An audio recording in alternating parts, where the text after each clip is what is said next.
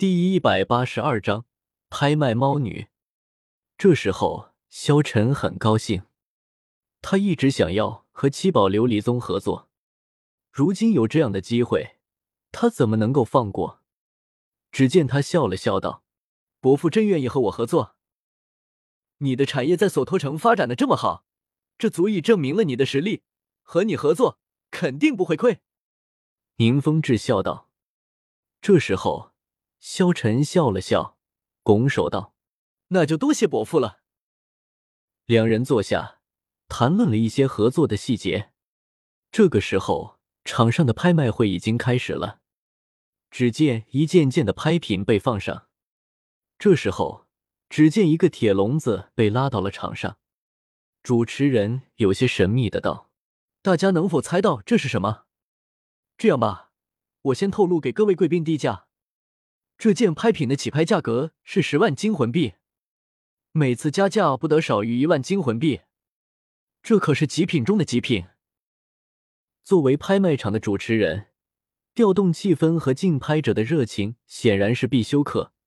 他很成功的吸引了竞拍者的注意力。下面就请各位贵宾看仔细了。一边说着，他拉住红布，猛地将其扯下。红光闪过之后，露出的并不是什么箱子，而是一个巨大的铁笼。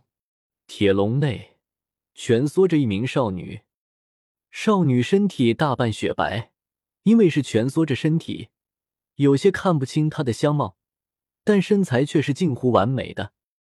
白皙的肌肤宛如晶莹的玉石，一头浅绿色的短发别有风情。或许贵宾们在奇怪。为什么这样一个女孩子居然能够拥有如此高的底价，与我们拍卖场多年训练的美女们一个价格？但如果大家仔细观察，就会发现她的特殊。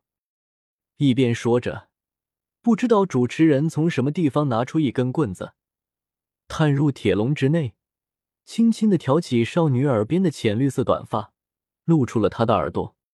那并不是属于人类的耳朵，而是类似于猫类动物尖尖的小耳。在棍子的轻触之下，耳朵微微发红。没错，贵宾们并没有看错，这是一名不可多得的猫女。在武魂觉醒时，身体发生了变异，拥有了一些猫的形态。她的双眼一蓝一绿，别具风情，甚至还有一条长长的尾巴。他用棍子敲打了一下少女的臀部，少女吃痛之下，身形扭动。露出了之前藏在后面的一条白色猫尾，可以说它是大陆上独一无二的。能够拥有这样一个美女猫作为宠物，那是何等的幸福！试想，如果在办事的时候，一只手抓住它的尾巴，那将会是怎样的情景呢？一边说着，主持人脸上流露出暧昧的表情，手中棍子在空中划出一个圆弧。各位贵宾可以出价了。这时候，只见朱竹清看到那猫女，冷哼了一声：“人渣。”萧晨这才想起来，朱竹清也是一只猫女，这小猫咪肯定是见了这些小猫咪之后，心生可怜了。这猫女起拍价十万，主持人大声说道：“十一万。”这时候，只见有人直接出了十一万。十一万一次，还有加价的吗？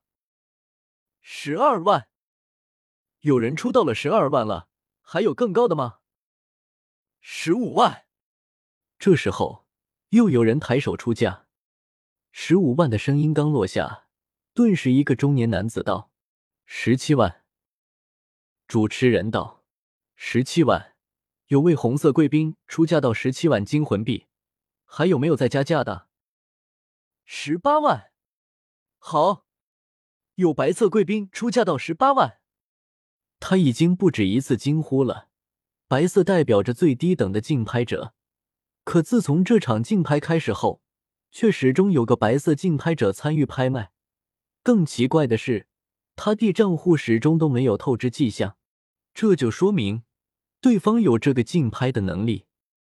我倒要看看是谁敢和我抢！坐在最前面红色区域中的一名老者猛地站起身，朝着后面的白色区域扫来，眼神差距更大。眼前这出现在红色贵宾区怒视后方的人，正是当初在天斗皇家学院中将他们一行人赶出学院的天斗帝国那位血腥亲王。二十万。就在这时候，萧晨缓缓开口。这一刻，只见众人看向了萧晨，古月娜也看着萧晨问道：“萧晨哥哥，你也对他也感兴趣吗？”萧晨笑了笑，目光看向了朱竹清。只见朱竹清握紧了手，非常的同情上面的那只猫女。古月娜立即明白了。这一刻，血腥亲王立即看向了萧晨，他已经发话了，这小子还敢和他竞争，难道是不想活了吗？不过，二十万买一只猫女，已经是极限了。即便他是亲王，钱也没有到随便挥霍的程度。他目光冰冷的看着萧晨，似乎要将萧晨吃了一般。